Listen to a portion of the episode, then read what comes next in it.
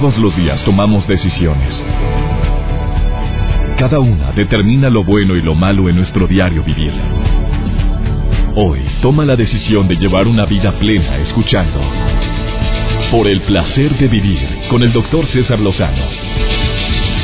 Reflexiona junto a nosotros y aprende las técnicas más eficientes para hacer frente a las circunstancias difíciles de la vida. Por el placer de vivir con el doctor César Lozano. Como siempre, para mí es un gusto conducir este programa. Soy César Lozano, gracias. Porque habiendo tantas opciones en la radio, estás con nosotros. Me alegra que te quedes durante toda la transmisión, durante la próxima hora, porque te prometo que aparte de acompañarte con la mejor música, el tema de hoy te va a servir mucho, estés casada, soltero, viudo, divorciado, dejado. Tú has visto a muchas parejas que les va re bien en la relación precisamente porque le toman la importancia, le dan su lugar, porque evitan la indiferencia, porque hacen hasta lo imposible por incluir el sentido del humor aún y cuando batallas para incluirlo en tu vida. O sea, trabajas la relación. Hay otras parejas donde siguen unidos a pesar de. O sea, aún y con las broncas estamos unidos. Y hay otras parejas donde todo parece menos pareja convencional. Se aparece la mamá ella y era el hijo. Y no digo por el físico, no digo por la edad, no. Lo digo por la manera como la trata o como lo trata. Eh, la mujer que trata al marido como su papá, no o como su hijo y viceversa, ¿eh? De eso vamos a platicar el día de hoy, un tema interesantísimo con un especialista de primer nivel como todos los que participan en este programa es Anamar Orihuela, está el día de hoy con nosotros y viene a decirte, oye, cuidado con estos focos rojos porque en un, de un momento a otro podemos cambiar los roles y ni cuenta te das. Un especialista hace un año vino y causó aquí una controversia tremenda diciendo que todos aquellos que le dicen papi o mami a su pareja deberían de cambiar el adjetivo o deberían de cambiar el cariñito. Dije, ¿qué tiene de malo? Oye, pues una forma de decirle cariñosamente, pues sí, pero que ella sostiene y tiene una investigación, y está en mi página web, por cierto, esa investigación, realizada por cerca de cinco años del conflicto tan grande que puede ocasionarse por decirle hija, hijo a la pareja, papá, papi, mami, y son muchos los conocidos que yo he logrado ah, eh, tratar, que sí veo que verdaderamente así se dicen, y no los veo traumados, ni los veo, pero sin embargo, bueno, esa es una teoría o es una investigación que ella realizó y vino y lo platicó aquí en el programa. El tema del programa va a ser así, los tratas a tu pareja como tu papá. Por favor, quédate con nosotros también el día de hoy en nuestra sección de nuestro colaborador. Es por el placer de comer sanamente. Almas Cendejas viene con el tema del sobrepeso. ¿Realmente es nada más por comer en exceso o hay otra razón? ¿Por qué? Porque hay gente que dice, espérame, yo ni comí tanto y no sé por qué estoy engordando tanto. Hay razones adicionales aparte del exceso de la comida, de no medir las porciones y de que sean comidas con alto valor calórico o de grasa, como para estar subiendo de peso, o sea, indiscriminadamente y sin comer tanto. Eso va a platicártelo Almas Cendejas el día de hoy. De esto y más hoy en el placer de vivir. Por favor, quédate con nosotros. Iniciamos. Por el placer de vivir con el doctor César Lozano. En un momento más vamos a contestar estas preguntas que todos nos podríamos haber formulado en un momento determinado de nuestra relación o cuando andamos pajareando y viendo la relación de los demás. ¿Qué nos pasa o qué sucede cuando las parejas empieza empieza re bien y después cambian tanto? A ver, ¿qué es eso? Es una pregunta que le voy a hacer a mi especialista. ¿Qué nos pasa a aquellos que después de ser buenos amantes nos convertimos en roomies? ¿Por qué terminamos comportándonos como el papá de mi pareja o como la mamá de mi pareja? O sea, ¿qué haces tú o qué hace él para que de pronto encarnan a alguno de sus padres? ¿Y qué pasa con la relación cuando esto es así? De eso vamos a platicar un momentito más. Ni te vayas a separar de la radio, ¿eh? No lo estás viviendo, qué bueno. No quiere decir que todos los temas que escuches aquí, pues tienes que estarlos viviendo, padeciendo, no, pero vas a tratar a alguien y el conocimiento da seguridad. Tú sabes que en una relación existen varias etapas, que me encantó esto. Algo que le llaman el casting. Las citas, empiezas a ver las cosas en común, en qué nos parecemos.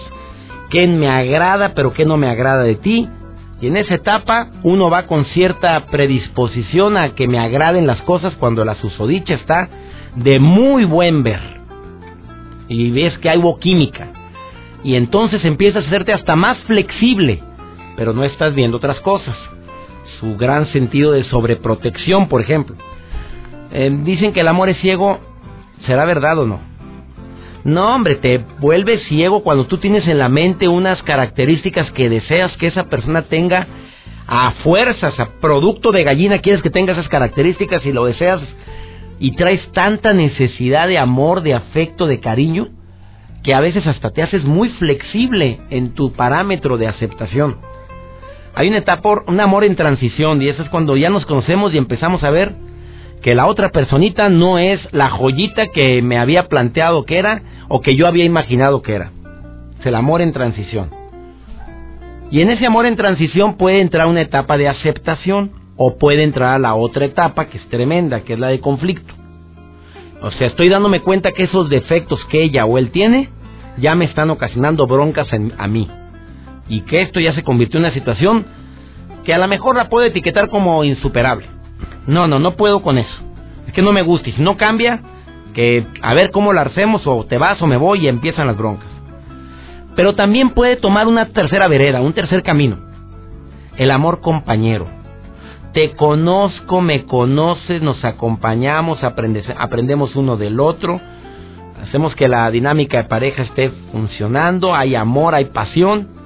O el amor rooming, pues ya nada más como que, pues juntos somos muy buenos amigos, nos llevamos a todo dar. Pero pasión no hay, ¿eh? O sea, no, no, ya eso ya pasó a segundo, tercero, cuarto, quinto plano, séptimo. Es más, ya ni me acuerdo. Ah, pero estoy muy feliz, ¿eh? Muy respetable también. No se trata de juzgar. Yo conozco dos parejas que así la llevan desde hace 10 años. Y no estoy diciendo que sean personas de la tercera edad, son personas muchachitos jovencitos de 52 años, él y una niñita mocosita de 50, apenas la criaturita. A todos los de 50 ahorita así como, una, una chicuela, hombre, una cosilla. Cosita de nada de edad. En esa edad y tienen 10 años que son roomings. Pero también la dinámica de su pareja, de cómo trata ella a él y cómo trata él a ella. Así, sinceramente, ella es su papá, él es su papá. Y además toda la relación se la pasó diciendo, es que si era mi papá, es que igualito a mi papá, es que me encanta porque te pareces mucho a mi papá. Y él encarnó el rol tan clásico de padre que ahora les está ocasionando un conflicto bastante fuerte. ¿Dónde está la falla? ¿Dónde empieza? ¿Dónde está ese clic?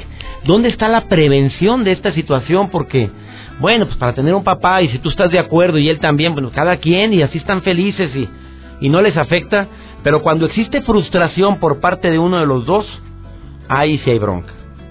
Por supuesto que una relación tiene que estarse alimentando y sobre todo hablándose las broncas, señores.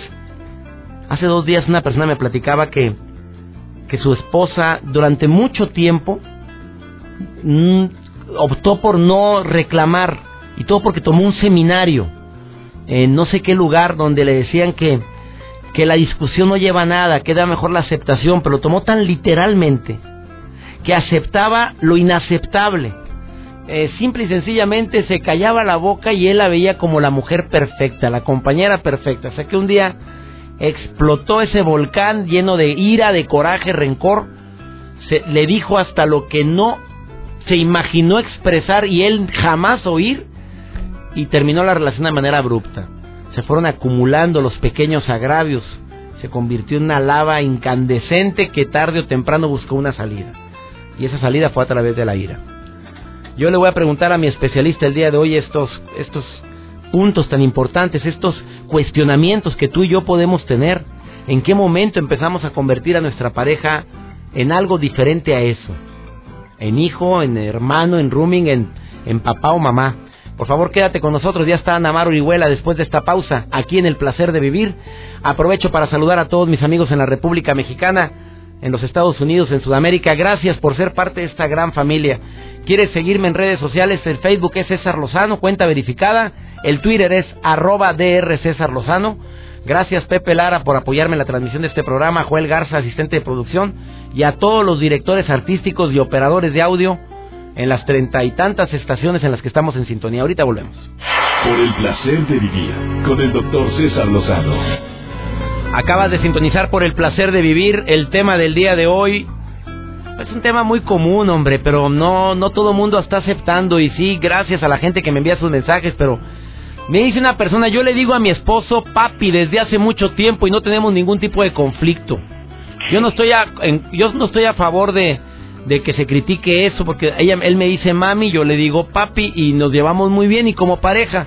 Bueno, yo prefiero que eso me lo conteste mi especialista el día de hoy, que es Anamar Orihuela, que tú sabes que ella ha sido colaboradora de este programa desde hace tiempo, psicoterapeuta, especialista en diversas ramas de la psicoterapia humanista, como el análisis transaccional, la logoterapia, terapia gestalt, eh, además conferencista, y la conferencia más solicitada de Anamar es hambre de hombre. ¿O no, querida amiga?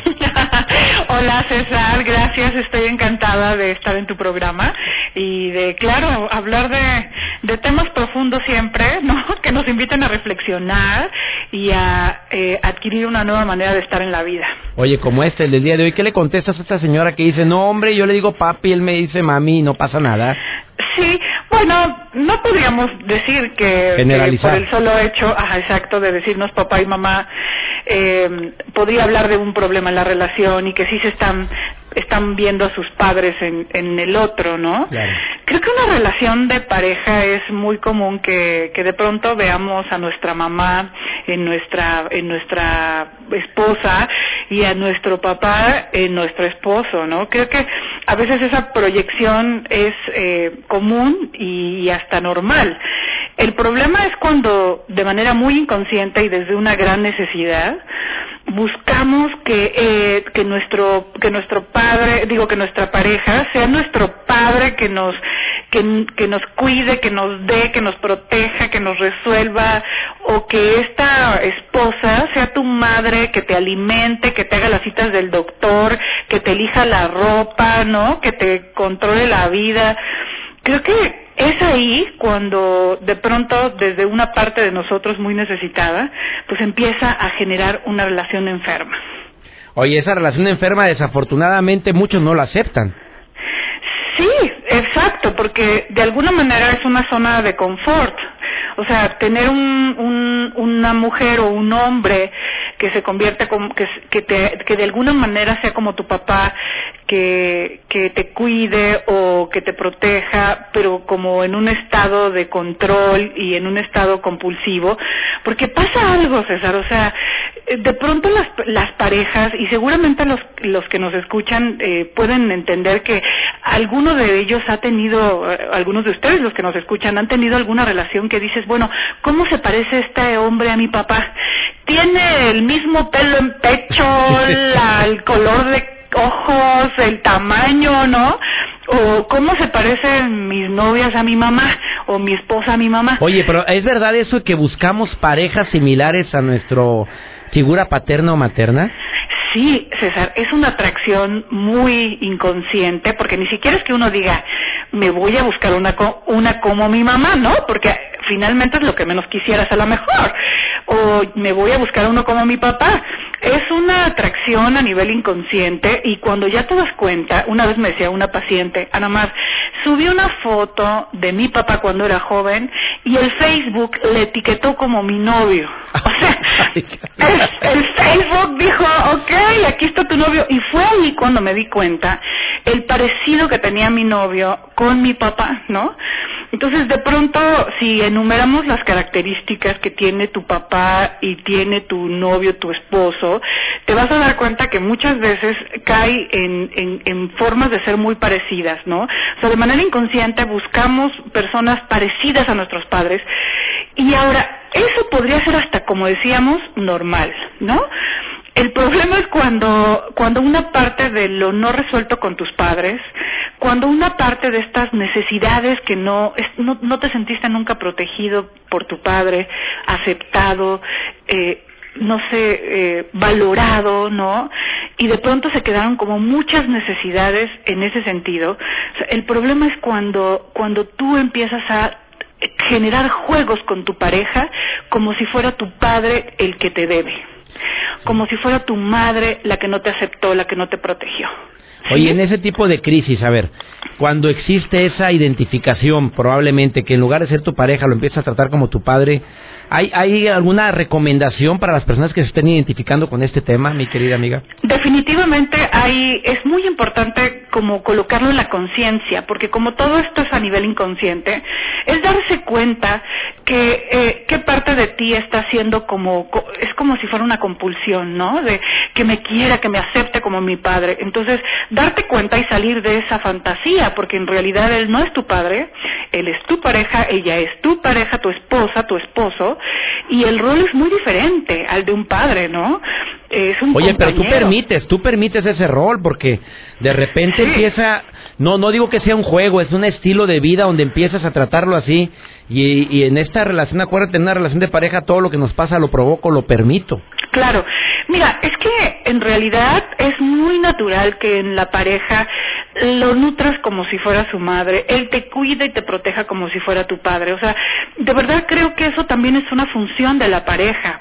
Aquí estamos hablando cuando esto ya se convierte una demanda una exigencia, un dolor, una proyección inconsciente, donde yo estoy enojada porque tú, cada que estás en tu celular, siento que me abandonas como mi padre y me enojo y empiezo a ofenderte o a hacer cosas que sé que te molestan, ¿no?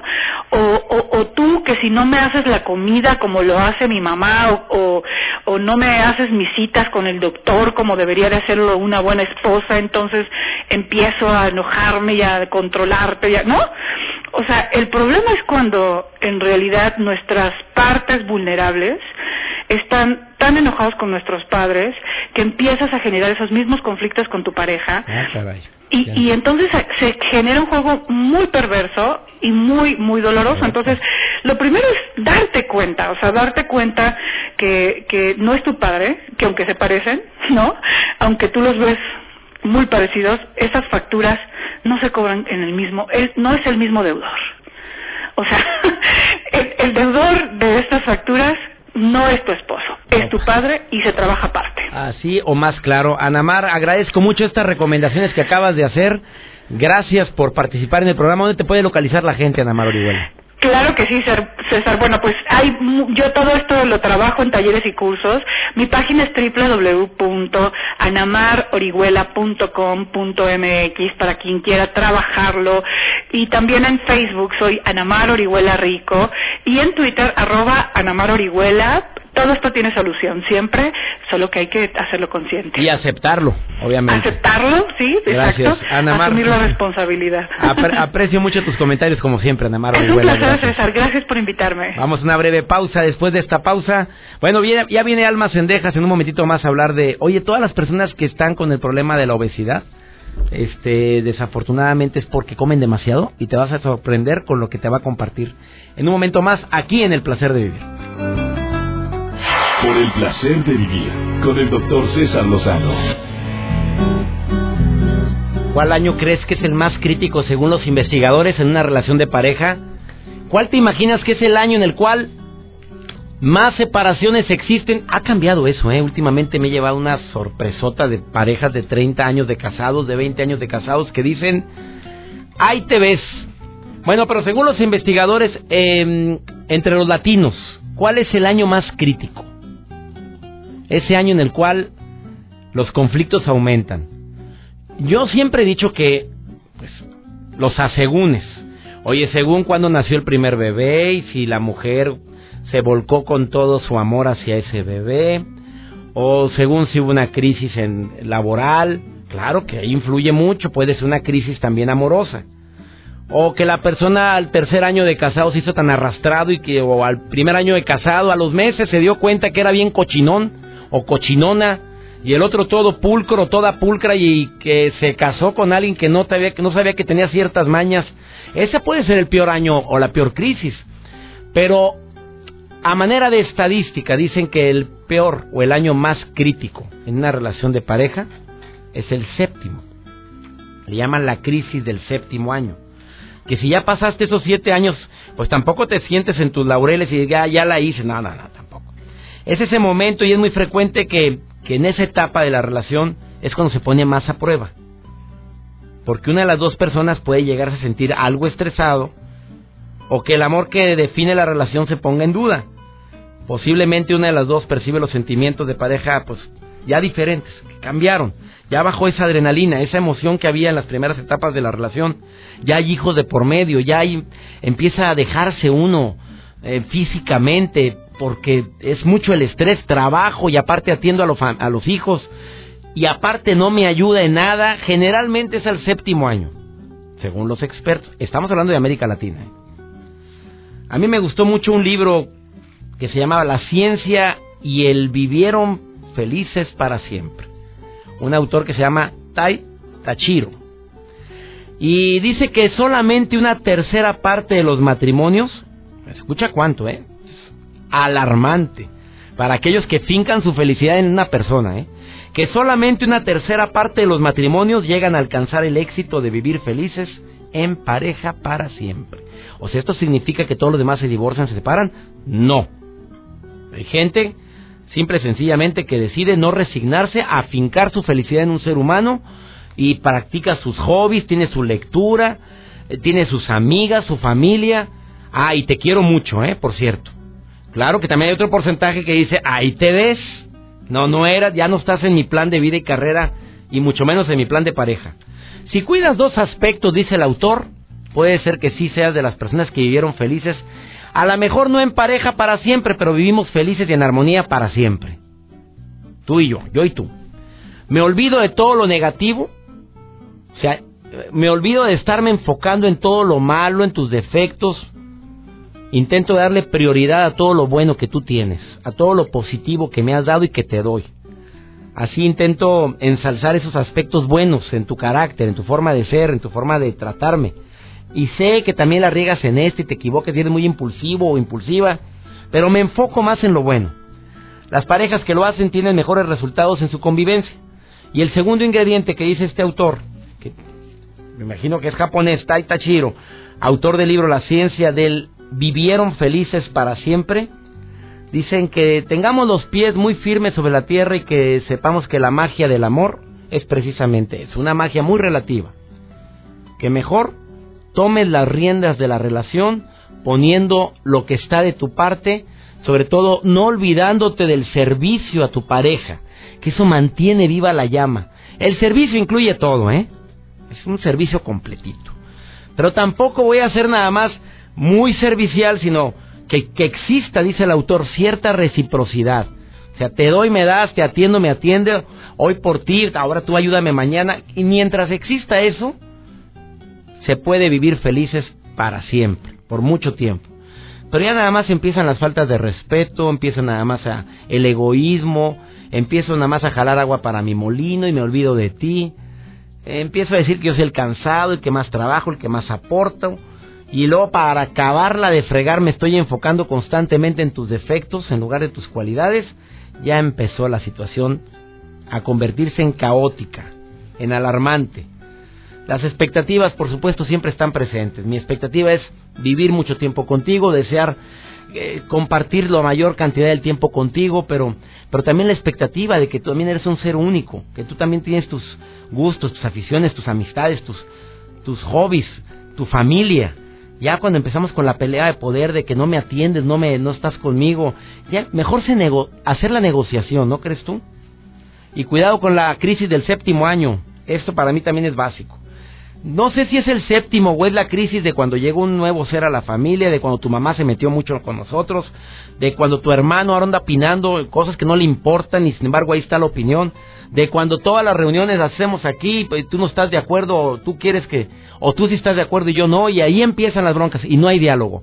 Por eso los expertos no se cansan de decir que sigue siendo la primera causa de conflicto y de bronca es la poca comunicación. Me quedo callado, me trago mis sentimientos para que tú estés contento. Y eso ya es una crisis enorme. No, dice la gente, ese es amor, amor desmedido, amor maíz palomas. Es crisis, porque se está tragando el sentimiento, no lo está diciendo y al rato viene la broncotota. Bueno, ¿qué piensas de esto? Vamos con almas endejas por el placer de comer sanamente. Alma, todas las personas que padecen de sobrepeso o de obesidad es porque comen mucho. A veces criticamos de veras de una manera desmedida, de una manera eh, terrible a las personas que ves que tienen cierto grado de obesidad y tú no sabes lo que pueden estar viviendo metabólicamente o, o a lo mejor por su problema hormonal y decimos que come mucho, mi hija come demasiado, es que por estás gordo por dragón. Qué fregados. Mira lo que va a decir Alma Cendejas después de... ¿Dónde ya está aquí la cápsula? Por el placer de comer sanamente. Alma, te saludo con gusto. Por el placer de vivir presenta. Por el placer de comer sanamente. Con Alma Cendejas. Hola, hola, qué gusto saludarlos. Soy Alma Cendejas y estamos en su sección Por el placer de comer sano vamos a dar algunos consejos bien prácticos, bien sencillos, porque hay gente que me sigue insistiendo, quiero bajar de peso. Y esto es porque, bueno, de cada 10 personas, 7 a 8 están padeciendo sobrepeso. Ahí te van, van a ser pasos súper sencillos. Primero, vamos a tratar de en el desayuno, en la comida y en la cena, tomar antes y después un vaso de agua. ¿Ok? ¿Vas a sentarte? Te tomas tu vaso de agua, terminas tu vaso de agua. Paso número dos. No tomar refrescos, ningún tipo de refresco, aunque sea light. ¿Por qué? Porque el gas te va a provocar problemas. Entonces trata de tomar aguas naturales. Puedes tomar café, pero de preferencia que solamente sea una taza y que sea eh, eh, con azúcar de dieta, no con azúcar normal. Si puedes evitar ponerle leche, no le pongas leche, ponle eh, un chorrito de leche light y ya habíamos dicho que de preferencia deslactosada. Sustituir todos los productos de leche, yogur y quesos por productos sin lactosa y que sean light. Entre comidas, a media mañana o a media tarde, si te da mucha hambre, puedes buscar productos dietéticos. Hay productos que tienen 30, 60, 80 calorías. Esos puedes consumirlos que no contienen azúcar. Desde algunas tostadas, algunas barras dietéticas o bien vete por la fruta y la verdura, manzana, naranja, mandarina, o llévate a la escuela o a tu trabajo tu pepino, tu zanahoria, tu jícama que le puedes poner chilito, no hay ningún problema. Si te gustan mucho las nueces, las almendras, puedes consumir 12 a 15 nueces almendras, cómetelas despacito, disfrutas ese excelente snack. Vamos a sustituir el azúcar normal por productos que sean sustitutos de azúcar. Pueden ser el producto que tú creas que te cae mucho mejor. No usar aceite normal, sino el de aerosol o evitar el aceite.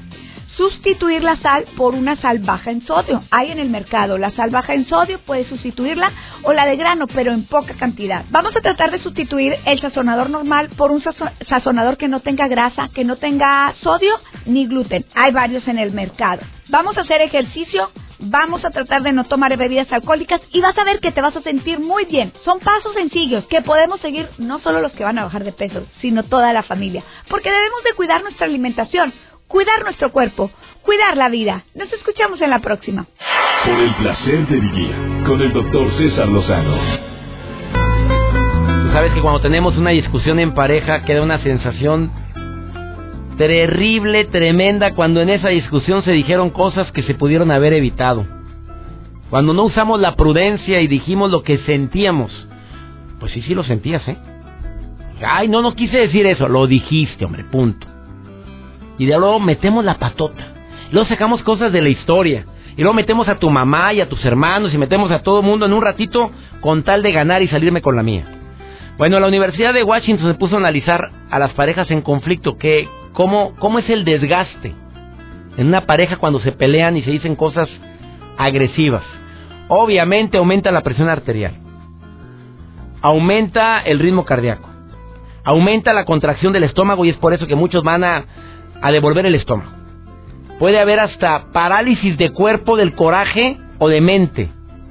Y pero lo peor, lo que dijo la Universidad de Washington, que esto es alarmante. A largo plazo, concluyó las investigaciones de esta universidad, dicen que las parejas tienen problemas de estrés crónico, deficiencias en el sistema inmunológico, además de ansiedad y depresión.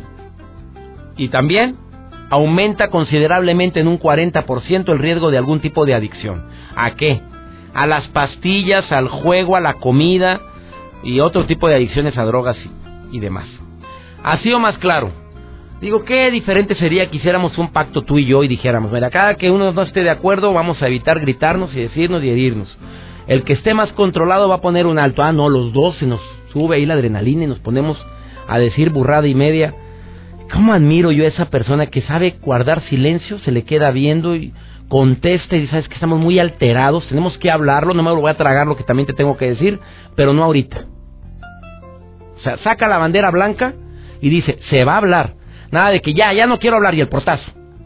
Y luego ya, perdóname, sí, pero no, no se habló, no se dijo nada. Y luego viene la broncota. Oye, ¿qué nos ha pasado? ¿Y por qué estamos tan distanciados? Oye, ¿por qué ya siento que no te no me quieres? Digo, sí te quiero, hombre, hombre. Ya no friegues, hombre, ya. ¿Qué quieres comer? ¿Qué quieres cenar? Y paz, la flama, qué flama ni qué nada. La mecha así en rastra. Oye, espero que este programa te haya servido y sobre todo te ayude a tomar decisiones. Y si tus decisiones es luchar por tu relación, alimentar un poco más la relación, oye, qué buena decisión. Me encanta que seas parte de esta gran familia por el placer de vivir. Un saludo muy especial a mis amigos en Tasco Guerrero. Estuve leyendo sus mensajes, amigos de Tasco, gracias. Exa 92.9 en Tasco Guerrero, también de lunes a viernes el programa. Amigos de Morelia, los saluda a través de la estación Top. Aquí en Monterrey, Nuevo León, gracias a la gente en San Luis Potosí, Mazatlán, Guasave, Aguaprieta, Ciudad Obregón. Queridas amigas y amigos de Nogales, ya muy pronto estoy con ustedes. Y ni se diga Tampico, Tamaulipas, que me escuchan a través de EXA 95.3, también en Ciudad Mante. Querétaro, Fresnillo, San Diego, El Paso, Iglepaz. Y bueno, me faltan otras ocho o nueve estaciones más. Gracias de corazón a todos los que hacen posible, amigos de Sudamérica, específicamente en Argentina, en el Distrito Federal. Deseo de corazón que todos los temas que tratamos en el placer de vivir sean temas de tu agrado. Sí, también Mexicali. Luego me empiezan a Mexicali, Ensenada, Tijuana, Ciudad del Carmen, Comitán, Chihuahua, Ojinaga, Hidalgo del Parral, Torreón, Monclova, Ciudad Acuña, Piedras Negras, Durango, Irapuato, Celaya. Ahora sí ya dije todas, ¿eh? Tenemos una cita, conoces el horario, conoces la estación. Que Dios bendiga tus pasos, Él bendice tus decisiones. Recuerda, la broncota no es lo que te pasa, es cómo reaccionas a lo que te pasa. ¡Ánimo! Hasta la próxima. Tus temas de conversación son un reflejo de lo que hay en tu interior. Y hoy te has llenado de pensamientos positivos al sintonizar. Por el placer de vivir con el doctor César Lozano. Escúchanos mañana con nuevas técnicas y alternativas para disfrutar de por el placer de vivir con el doctor César Lozano. Con el doctor César Lozano. Una producción de MBS Radio. Todos los derechos reservados.